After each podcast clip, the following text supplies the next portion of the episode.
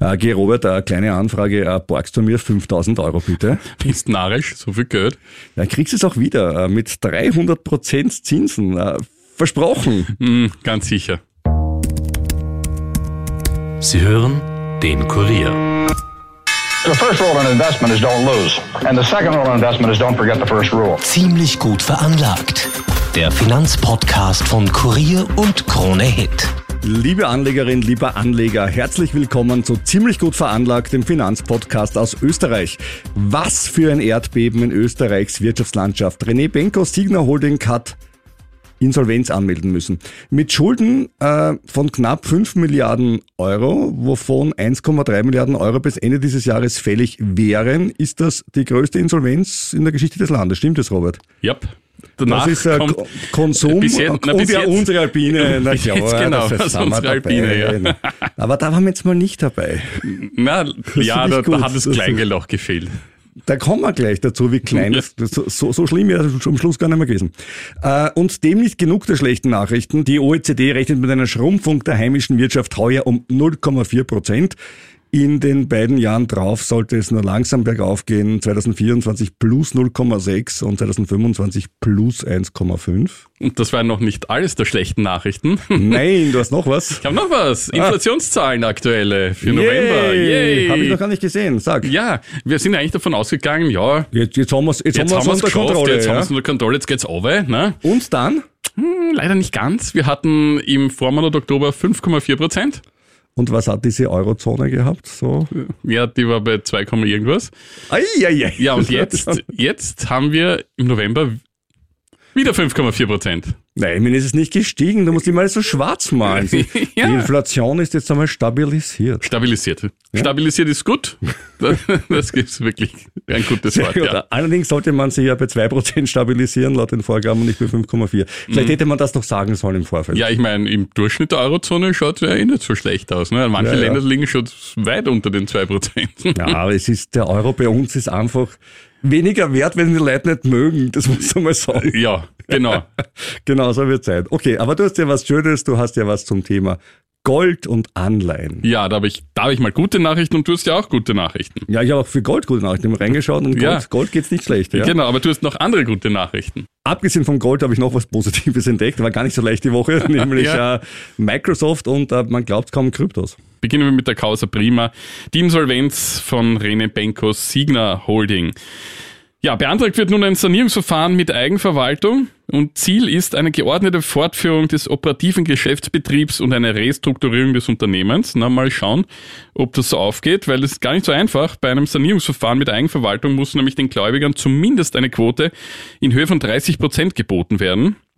Und dann gibt es auch noch einen zeitlichen Aspekt, denn das Unternehmen hat nur bis zu vier Monate Zeit, den Gläubigern einen Sanierungsplan anzubieten, der dann auch von der Mehrheit der Gläubiger angenommen werden muss. Und die Gläubigerquote, die da eben ausgemacht wird, ist innerhalb von zwei Jahren zu bezahlen. Das wären jetzt in dem Fall rund 1,5 Milliarden Euro. Insider gehen davon aus, dass das jetzt nicht die letzte Pleite im Reich von Rene Benko gewesen sein wird. Wir erinnern uns, Signo Sports hat den Anfang gemacht, dann eine deutsche Tochter. Ja, gut, das war ja noch eine, eine, eine das war noch, Mini-Geschichte. ja, das war so sozusagen. das Vorgeplänkel, würde ich sagen. Ne? Ja? Und ja, weil als Insolvenzursachen werden von Signa vor allem die Umsatzrückgänge im Handel. Ja, Nein, und das finde ich wirklich, also da- dass man sagt, Moment, äh, der Brick-and-Mortar-Handel, also normale Geschäfte, Ja. ist nicht das Wachstumsmodell? ja, da haben, wir uns, Nein. haben wir uns nicht so ganz auskannt im Handel. Ja, und außerdem ist das, offensichtlich. glaube ich, auch nicht so die super Wachstumsbranche. Ja, äh, Dieses Schuster bei Internet schon mal gehört, dieses, ist, dieses Ja. Amazon, genau. Ja, ja, genau. Ja. Das wäre es wahrscheinlich gewesen. Äh, und im Immobilienbereich selbst hat es auch massiv gestiegene Baukosten und äh, hohe Zinsanhebungen seitens der EZB gegeben. Ja, die böse Frau Lagarde also ist jetzt Ja. schuld am Da wirst Untergang. selbst, aber da wirst selbst du einräumen, Robert. Nicht jede Ausrede, die, eine, die gemacht wird, ist eine gute Ausrede. Ja. Ja, das war jetzt auch ein bisschen zynisch gemeint. Ja, die steigenden Finanzierungskosten eben infolge der höheren Zinsen treffen jetzt die Branche doppelt, sowohl bei der Projektentwicklung als auch beim Verkauf oder beim geplanten Verkauf. Das sind ja Immobilienentwickler, die dann irgendwann ihre ihre einzelnen Objekte möglichst gut verwertet dann verkaufen wollen, aber das wird halt schwierig, wenn es keine Käufer gibt. Ne? Ja, vor allem, wenn alle wissen, dass deine Walk-Away-Power, wie das die Amerikaner so wunderschön nennen, bei einem Deal überschaubar ist, weil du die Kohle einfach brauchst. Es Ja. ist halt immer dann blöd, Ja, wenn die wissen, hey, ja. die brauchen jetzt die eineinhalb Milliarden, damit sie die äh, Eigenverwaltung schaffen. Jetzt wollen sie es verkaufen. Hm. Wer ist jetzt pre preiselastischer, der Verkäufer oder der Käufer? Ja. Lass mich raten. Ja. Ja, die, die, die Käufer können es aussitzen. Da können es die Käufer wirklich aussitzen. Ja, stimmt, ja. Ähm, außerdem stagnierten die Erträge aus den Bestandsobjekten, klar, weniger Mieteinnahmen, wenn es weniger Mieter gibt, vor allem gerade bei Kaufhäusern und so. Hm? Kickerliner fällt mir spontan Ja, an. Ja. ja. Und verschärft äh, wurde auch die Lage besiegnet. Erneut wird darauf hingewiesen, durch die EZB, äh, die Druck auf die finanzierenden Banken ausübte und diesen Abwertungen der den Finanzierungen zugrunde liegenden Immobilien nahelegte. Ja, und dazu muss man sagen, die EZB, und das kann ein historischer Mann in diesem Podcast, Robert, ergänze folgenden Satz, die EZB hatte Na, da muss ich jetzt in Na, dem na, Fall. na, recht wäre das Wort gewesen. Ja, nein, jein. Zwei Gründe. Zum Okay. einen kennst du sicher Self-Fulfilling Prophecy. Ja, eh. Ja, Aber das war, und, glaube und ich, das, war wirklich eine Investorenwarnung. Und na, das kann ich aber ein bisschen konterkarieren anhand einer Anleitung, die ich Okay, näher passt, aber ich habe. noch einen zweiten Grund und der zweite Grund ist, das hat die EZB in ihrer Geschichte noch nie gemacht, dass sie ein einzelnes Unternehmen hervorgehoben hat und quasi gesagt hat, pass auf. Ich meine, wäre super, Das wenn war sie bei das, Alpine und Konsum einfach noch kein Thema. nein, ich meine, es- es wäre super, wenn sie das laufend machen würde, aber es ist halt schon ein bisschen komisch, dass man da jetzt plötzlich in den Markt warnend ja, wir eingreift. müssen aber schon sagen, dass die Insolvenz von Signa jetzt nicht darauf zurückzuführen ist, primär, dass, Nein, dass, nicht dass, primär. dass das frische Geld aber es war halt hat, so ein bisschen ein Verstärkungseffekt. sondern ja, klar, es hat äh, Und wie gesagt, ich wäre, Rip Band-Aid. Ja, ich wäre wirklich dankbar, wenn die EZB diese Rolle jetzt immer übernehmen würde und sagen, na, passt bei dem Unternehmen auf, passt dort auf. Wäre super. Jede Woche so eine Liste an potenziellen Pleitekandidaten. Ja, aber dieses Wäre- Mal, die Liste war kurz, aber nicht falsch. Das kann man mal wäre, sagen. wäre fein. Bin gespannt, ob die EZB da noch einmal so eingreifen wird. Die Frage ist, wann es das nächste Mal notwendig ist. So, äh, das Auf und Ab von Signa lässt sich am besten in einem Bond darstellen. Bond ist so ein Schuldschein, also da sagt ein Unternehmen, Ja. borg mir Geld, du kriegst es wieder zurück. Und da gibt es einen Bond, der war frei handelbar und dann kann man sich anschauen, wie sich die Börsenkurse entwickelt haben. Das war das Signa Development Finance SCS. 5,5 Prozent, 21 bis 26, was Ja. nichts anderes heißt. 21 ausgegeben und bis 26 wollten sie 5,5 Prozent Zinsen zahlen pro Jahr. Ehrlich, ja. Und am Ende der Laufzeit hätte man dann das investierte Geld zurückbekommen sollen. Hätte, hätte. Ja, Fahrradkette. Ja, genau. Bei Signa war es irgendwie so, dass äh, Robert und ich nicht ganz so gefährdet waren, weil die Mindestanlagesumme war 100.000 Euro. Und nach unseren Erfahrungen mit Alpine ist das leicht prohibitiv, sonst auch, aber das kommt noch on top dazu. Und immerhin 283 Millionen wurden auf die Art angelegt. Und der Bond war im frei gehandelt und wir schauen uns jetzt an, wie der Kurs sich entwickelt hat. Und da sieht man, Zweifel an der Rückzahlung der Signa-Schulden gab es wohl schon länger. Denn wie ein Blitz aus heiterem Himmel schaut die Chart jetzt bis auf den Schluss natürlich nicht aus. Am 31.07.21 ist der Bond rausgekommen, da stand einmal bei 97, ist er 3% tiefer als die Ausgabe, soll sein. Aber schon Mitte vergangenen Jahres ist er auf 53 runter. Das heißt, wenn du so einen Bond um 100 gekauft hast, kannst du ihn nur um 53 weiterverkaufen. Das heißt, die Hälften war einmal weg.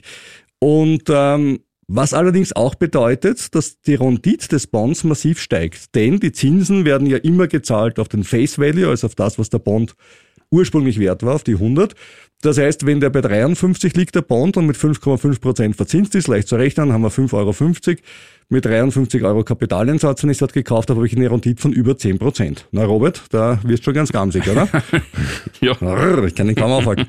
Dann stellt sich natürlich die Frage, warum verkauft jetzt jemand einen Bond, der so toll verzinst ist? Ne? Wenn er davon, wahrscheinlich, weil er davon ausgeht, dass er das Geld vielleicht nicht zurückbekommt. Und warum kauft jemand einen Bond, der so toll verzinst ist? Weil er, wenn es gut geht, doppelt profitiert. Erstens hat er ja die extrem hohe Verzinsung, wie gerade vorgerechnet. Und zweitens, wenn die Firma überlebt, wie der Robert eben gesagt hat, bekomme ich am Ende die vollen 100 zurück. Das heißt, wenn ich 2022 um 53 eingestiegen bin, bekomme ich 16,5 Euro Zinsen auf 100 Euro und 100 Euro Schuldenrückzahlung macht in Summe 119 Prozent Gewinn in vier Jahren oder 21 Prozent Zinsen pro Jahr. Ja, da sind wir Ja. dabei. Das ist die sogenannte Annuität und äh, also wenn ich die 53 Euro viermal mit 21 Prozent verzinse, komme ich immer dann auf die 116,5. So. In, dazwischen ist der Bond sogar immer wieder mal raufgegangen, von Oktober 22 auf Jänner diesen Jahres auf drei, von 53 auf 69 oder um 30 Prozent. Und selbst vor einem Monat, also nachdem die böse, böse EZB schon gesagt hat, Obacht, äh, wurde noch immer bei 60 gehandelt. Ja? Also war er noch immer höher als eigentlich vor eineinhalb mhm. Jahren, weswegen ich sage, die EZB-Warnung hat zumindest auf diesem Bond, und das ist ja ganz guter Gradmesser für die Schuldenskrise bei Signa, nicht den Wahnsinnseinfluss gehabt. Am 31.10. haben dann ein paar den Braten gerochen. Da wurden an einem Tag Papiere im Wert von 340.000 Euro verkauft. Da ist der Kurs dann gleich mal runtergeschossen auf 22, dann tagelang stabil bei 20 stabiler Kurs bei so einem Titel heißt für mich, er wurde nicht gehandelt. Ja, also das ja. ist. Ja, da musst du erst einmal einen Käufer finden. Ne? Richtig, ne? genau. Da sind wir wieder wie bei den Immobilien. Find einmal an, das dann Find mal an, ne? Genau. Der letzte bestätigte Handel historisch war gestern um 10.52 Uhr und 59 Sekunden. Mit 5 Euro. War doch so viel. Mit 5 Euro. Das heißt, Robert, wenn man jetzt optimistisch ist und sagt, es ist toll, ja, 5 Euro, wir machen wieder die Rechnung von vorher. Äh, Verzinsung wäre das von 110 Prozent pro Jahr und am Schluss ist Draufgabe das 20-fache des eingesetzten Kapitals in etwa. Ne? Also das wäre schon mhm. geil. Das heißt, äh, du hättest bis 2026 eine Verzinsung von 300 Prozent pro Jahr. Wow. Na? Irgendwie klar, wenn man sich sowas kauft, dass das wahrscheinlich mit dem Risiko verbunden sein könnte, weil wir mögen alle den Robert, dann ist ein leibender Typ, aber wer, wer gibt ihm 300% Zinsen, wenn es auch 5% tun? Ja? Natürlich. Und äh, jetzt habe ich ja im Kurier gelesen, dass es zu einer 30% Quote für die Gläubiger kommen soll. Würde ja super, dann sage ich, okay, statt meinen 5 Euro bekomme ich 30 Euro raus. Auch nicht schlecht, nicht die 100, aber immerhin die 30, also das Sechsfache. So what? Und da kommt genau das Problem, diese Anleihe ist nachrangig. Und nachrangig heißt, dass zuerst alle anderen Gläubiger bedient werden, nämlich in Summe mit 30% Quote. Und am Ende des Tages dann von dem, was übrig bleibt, du und da bleibt am Ende des Tages nichts übrig und deswegen gilt der alte Grundsatz. Den letzten beißen die Hunde. So ist es. Wie verzweifelt Siegen übrigens Geld gesucht hat, sprich frisches Kapital von neuen Anlegern, zeigt sich an einer doch eher hohen Provision von 2,4 Prozent für Sebastian Kurz. Er hat einen ausländischen Investor vermittelt, der noch dieses Jahr 100 Millionen in die Signa gesteckt hat und dafür 2,4 Millionen an Provisionen äh, kassiert vom, vom, vom Benko. Und das lässt sich ja leicht rechnen. Bei diesen runden Beträgen äh, hat aber davon bislang nur 750.000 Euro erhalten.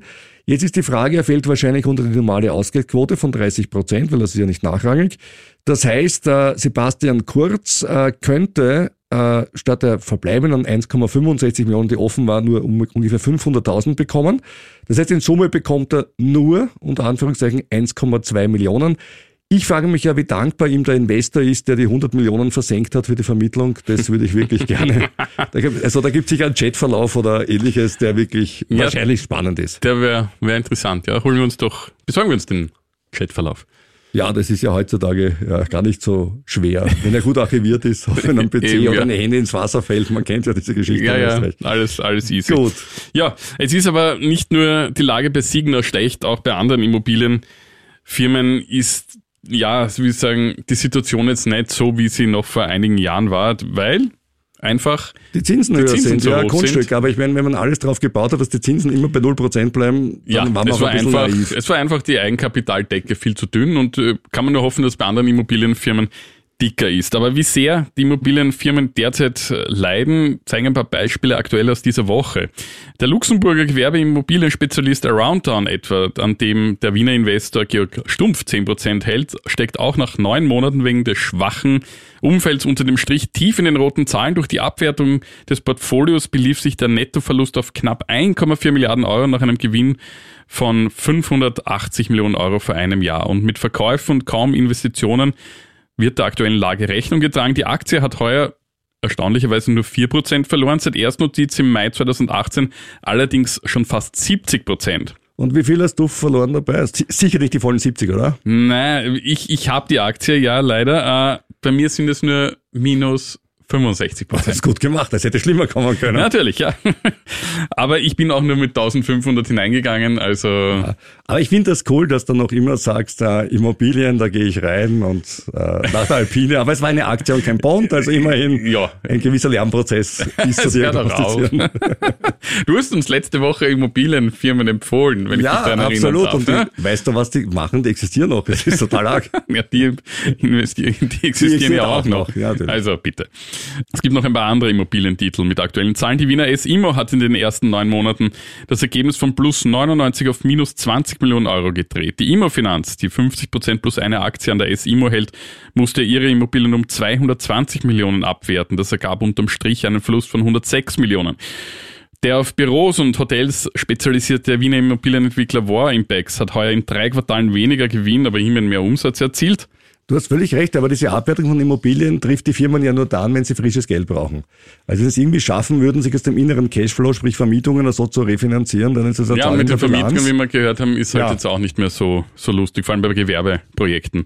Unterm Strich stand hier bei der Warrenbecks zumindest noch ein knappes Plus von 3,2 Millionen nach 13,6 Millionen Euro im Vorjahreszeitraum. Das Minus 76 Prozent, ja, ist dann halt, äh, klingt nach viel, ist aber dann ein bisschen von den reinen Zahlen her dann doch nicht. Bei der CA Immo brach das Konzernergebnis auch um 77 Prozent ein. Es blieb aber immerhin noch ein Gewinn von 61 Millionen übrig. Also sehr schwierige Zeiten für die Branche. Ja, sehr schwierige Zeiten hat auch die Kryptobranche erlebt in der letzten Zeit. Äh, Wir haben es eh berichtet, der FTX-Skandal und die Verurteilung von Sam Bankman-Fried. Binance war in den USA vor Gericht, da gab es jetzt einen Deal. Die zahlen 4,3 Milliarden US-Dollar Strafe. Damit kennt man eigentlich schon fast die Signa äh, refinanzieren. Äh, Das ist die höchste Strafe, die ein Kryptounternehmen je zahlte. Und Changpeng Zhao, der Gründer und CEO, hat auch noch privat eine Strafe draufgelegt und ist als Chef von Binance zurückgetreten. Aber die Einigung mit Binance hat viele Kryptoanleger beruhigt, wenn man sieht, okay, es geht jetzt vom wilden Westen in der Krypto langsam über in ein geordnetes Geschäft. Wie immer, wenn Geschäftsmodelle wachsen, werden sie irgendwann mal geregelt.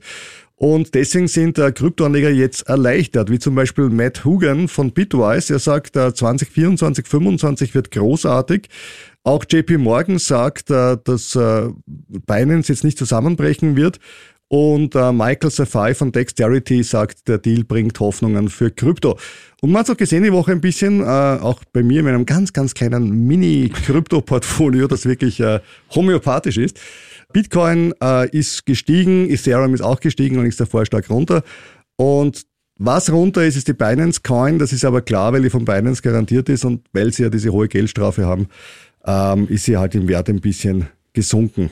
Der Bitcoin ist jetzt so bei 37.790 Dollar, also so ungefähr 34.000, 35.000 Euro.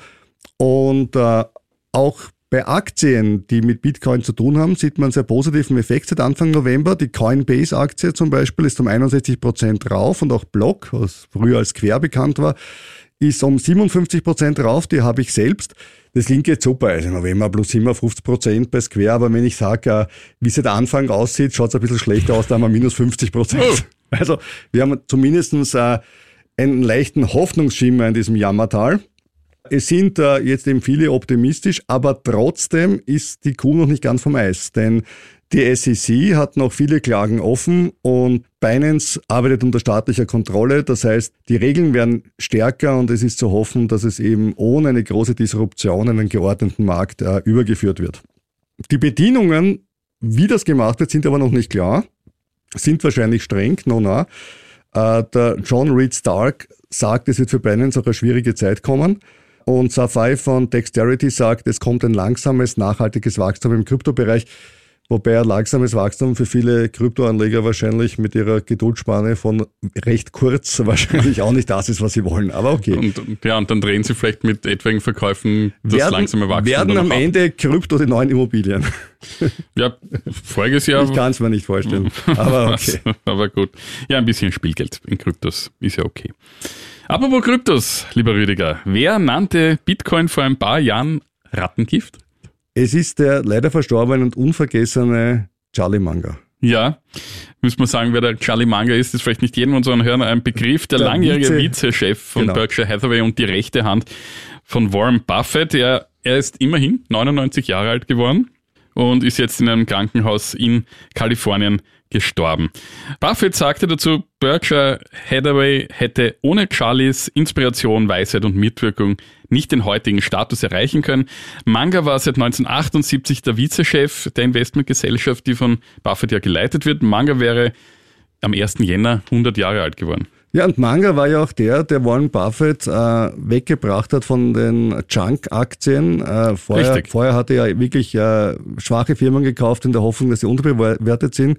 Und Manga hat ihm gesagt, warum kaufst du nicht starke Firmen in der Hoffnung, dass sie unterbewertet sind? Richtig, richtig. Er hat ihn davon überzeugt, dass er auch Aktien kaufen soll, die jetzt nicht überbewertet sind, aber die zumindest korrekt bewertet sind. Und ähm, Buffett sagt dazu, Charlie hat mich dazu gebracht, nicht nur Schnäppchen zu kaufen. Und eine Einschätzung Mangas möchte ich jetzt äh, noch teilen hier. Er sagte mal, Gold ist eine tolle Sache, um es in seine Kleidung einzunähen, wenn man 1939 eine jüdische Familie in Wien ist.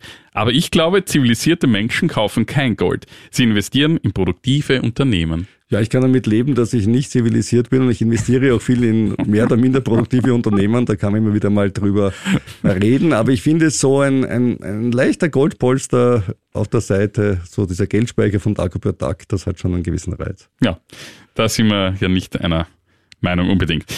Ja, aber Ja, aber der Goldpreis hat diese Woche den höchsten Stand seit einem halben Jahr erreicht. Mit 2040 Dollar liegt er nicht mehr weit von seinem Alltime-High von 2075 Dollar, das im August 2020 erzielt worden ist, entfernt.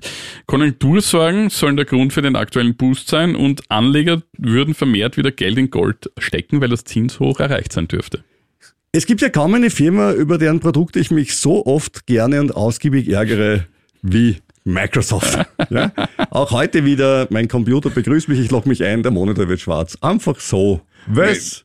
Was? Wurscht ist. Vielleicht hast du aber auch einfach das Kabel, ein Nein, dann hätte es ja Kabel. vorher auch nicht geleuchtet. Ne? Also, das ausgerechnet der Wackelkontakt in dem Moment zuschlägt. Na, ich bin gespannt auf die einlogge. Problemanalyse. Machen wir alles, kein Thema.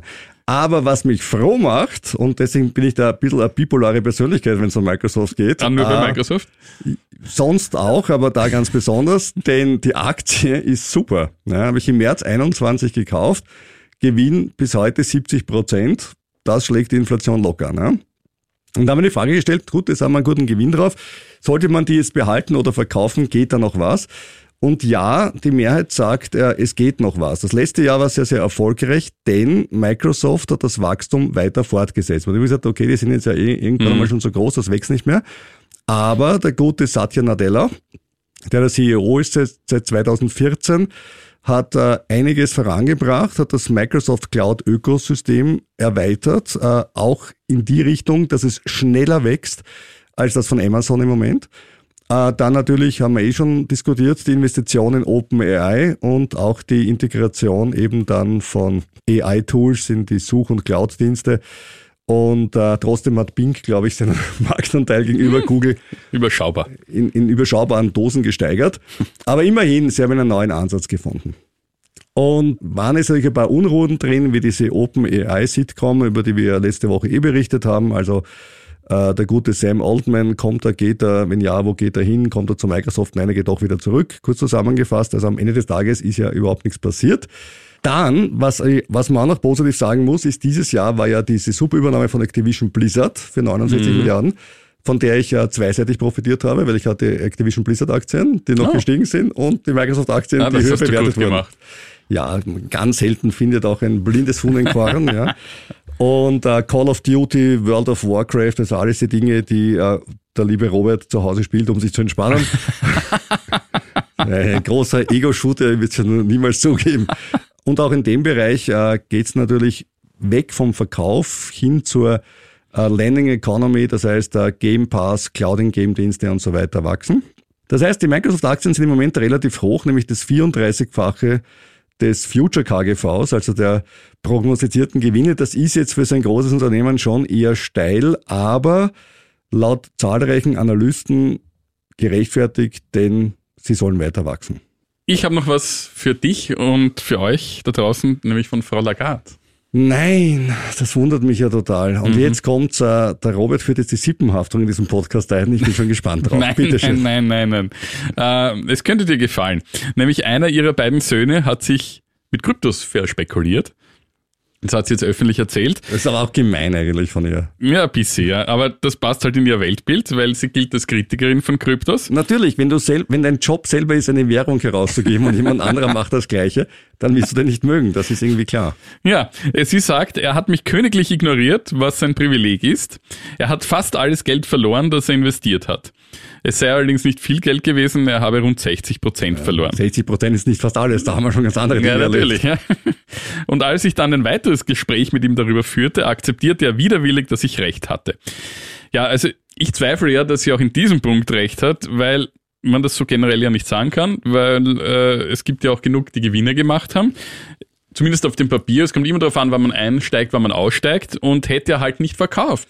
Du hast das, äh, du hast das genau gesagt. Das alte psychologische Momentum ist, dass man Aktien, Wertpapiere und so weiter gerne kauft, wenn sie gestiegen sind, weil Ja. das menschliche Gehirn immer Prozesse fortsetzen möchte.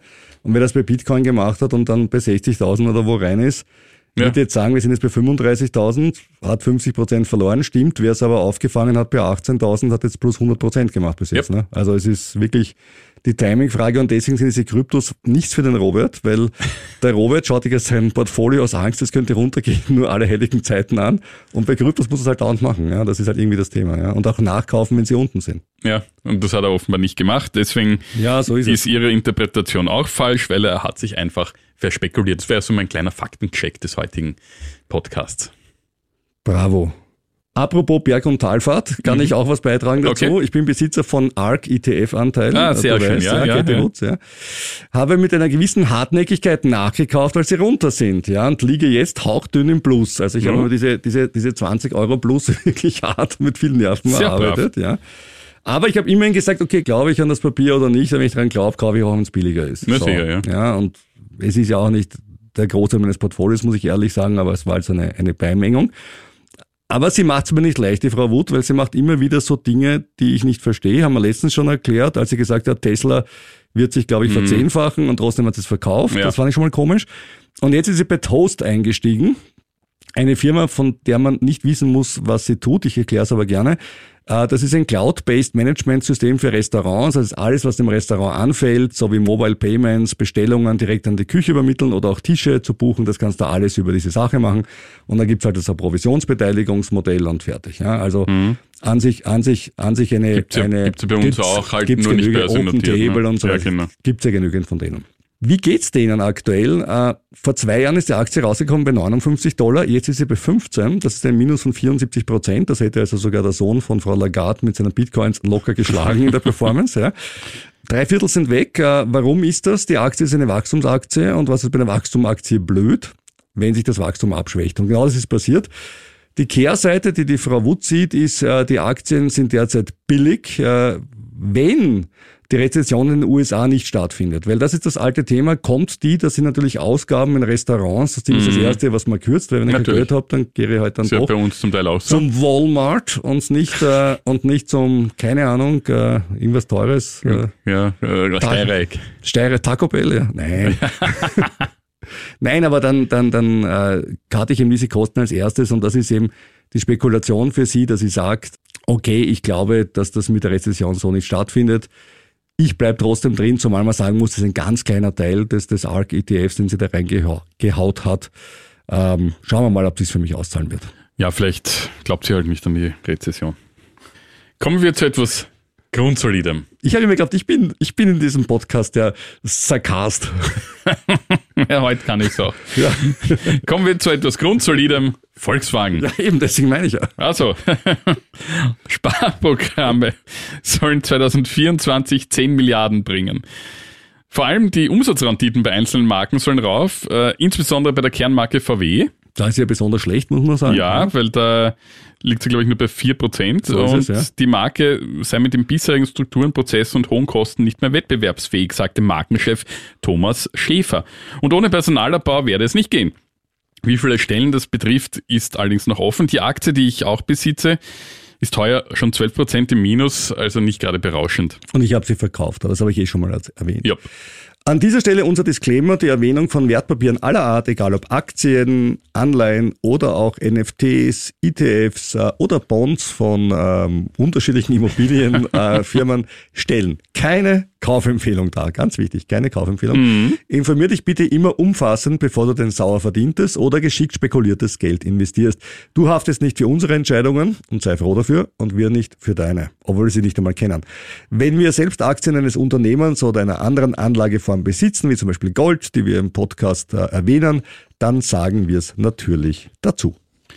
Rüdiger, welcher Name klingt in deinen Ohren lieblicher? Tina oder Barbara?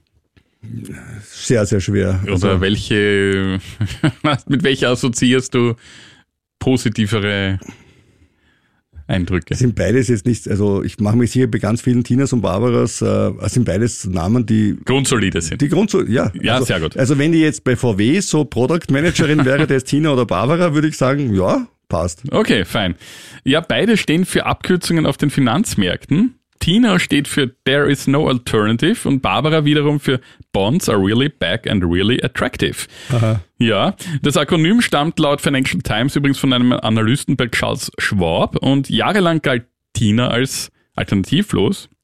Und zwar was Aktien betrifft. Das stimmt, ja. Ja, aber jetzt scheint die Zeit von Tina abgelaufen zu sein, zumindest in eine Richtung, in eine spezielle, äh, zugunsten von Barbara nämlich, schreibt finanzwelt.de, weil die Renditen von US-Staatsanleihen sind wieder auf dem Niveau der Realverzinsung vorgestoßen und in Europa steht dies jetzt auch an. Also ich habe mir das ein bisschen angesehen, in, in den USA notieren zehnjährige Papiere bei 4,3 Prozent, in Österreich bei knapp über drei Prozent. Ähm, wer sich jetzt für neu emittierende Anleihen interessiert, der kann sich sicher sein, dass er zumindest zinstechnisch gut fährt, weil die Zinsen für die nächsten Jahre in dieser Höhe ausgezahlt werden und zugleich die Inflation sinkt. Vielleicht nicht in Österreich, aber.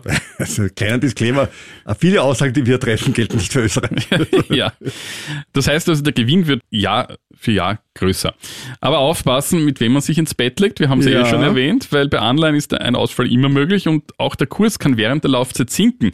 Wenn man also das Geld zwischenzeitlich braucht, und dann die Anleihe verkaufen muss, kann einen Verlust erleiden. Ja, mein Senf dazu, zwei Sachen. Erstens, äh, immer in einem ETF streuen, weil ja. sonst oder einem Anleihenfonds, ja. ja. Oder du hast ganz viel Geld und kaufst dir ganz viele Benko-Anleihen um 100.000 Euro, weil du sagst, das ist nur ein Prozent von meinem Portfolio. Man wurscht, ja. Das heißt, man wurscht. Das, ist, das kann man machen, aber das Zweite ist, ähm, diese High-Yield-Bonds, die wirken ja immer super und man sieht aber, dass äh, die Bonds von besser bewerteten Unternehmen im Schnitt in einem ETF die höhere Rendite erzielen als der High-Yield-Bonds, weil einfach so viele davon ausfallen, dass es sich in Summe nicht ausgeht. Mhm. Ja, also lieber einen konservativen ETF nehmen im Anleihenbereich, weil warum kaufst du Anleihen? Meistens im Portfolio deswegen, weil du sagst, das ist die sichere Komponente. So ist es, ja. Äh, wenn ich spekulieren will, kaufe ich mal Aktien. Ja, ja und dann gibt es ja genügend Möglichkeiten. Und wie gesagt, wenn man ein bisschen spekulieren will, High Yield äh, Bond äh, über einen Fonds. Ja, kaufe ich mir trotzdem Aktien. okay, das kann dann kann man von Typ zu Typ unterscheiden. Äh, ich habe so einen ETF gekauft, der an der EZB, an den EZB-Zinsen liegt und der ist völlig unspektakulär. Da kann man jeden Tag ungefähr ein Euro Kurs dazu oder so oder ein halber Euro Kurs okay. dazu. Äh, der, der bildet einfach ähm, den EZB-Zinssatz ab und ja, ich meine, das ist so wie ein Sparbuch für mich. Ja, und natürlich ohne die Sicherheit eines Sparbuchs, muss man auch dazu sagen. Ja. Aber ich hoffe mal, dass die emittierende Bank äh, nicht die Schlafen streckt.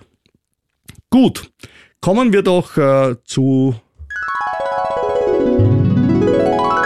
Elon Musk Weekly und ähm, er hat jetzt einiges klargestellt. Er hat den israelischen Präsidenten Yitzhak Herzog getroffen und hat gesagt, er hat einen Drei-Punkte-Plan für Gaza.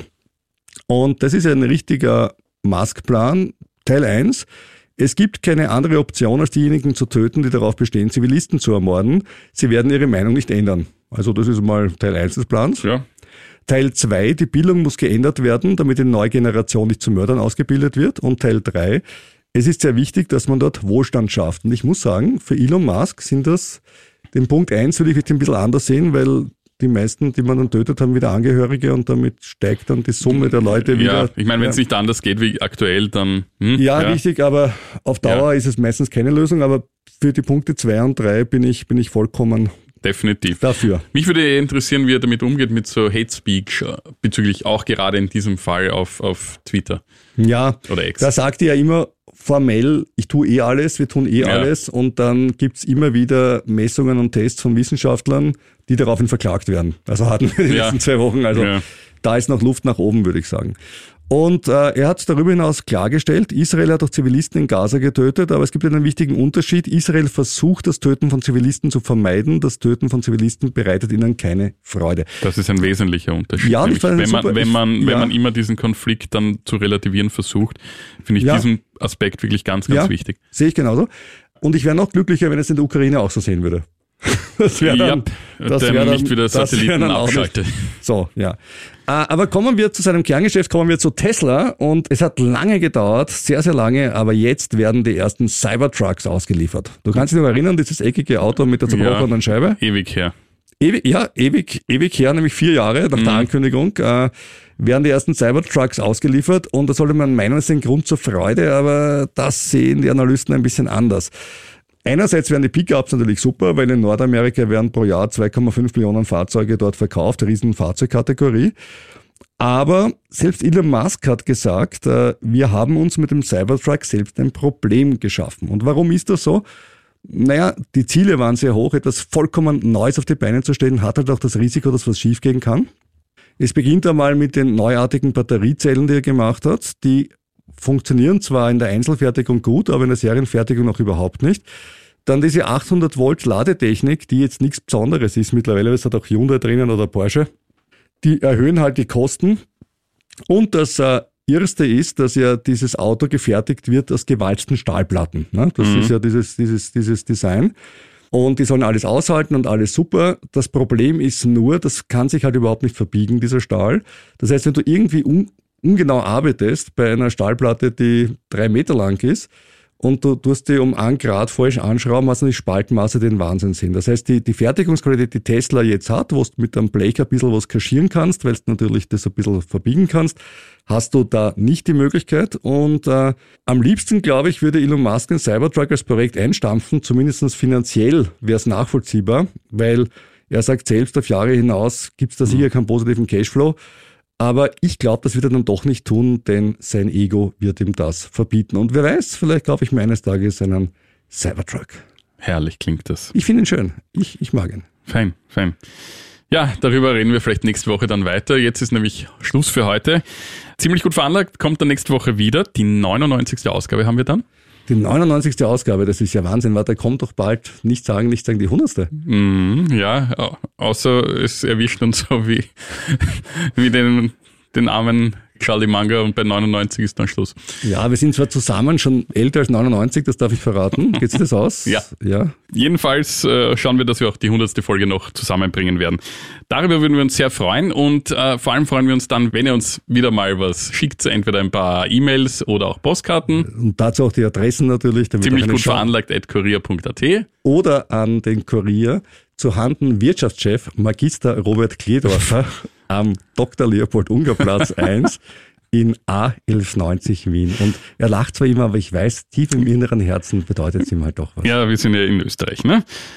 So ist es. Und ihr könnt uns sicher auf, auf Facebook besuchen und dort Fragen stellen an facebook.com slash ziemlich gut veranlagt. Am meisten freuen wir uns aber, wenn ihr nächste Woche wieder reinhört. Äh, dann sind wir beide vielleicht reicher. Aber sicher weiser.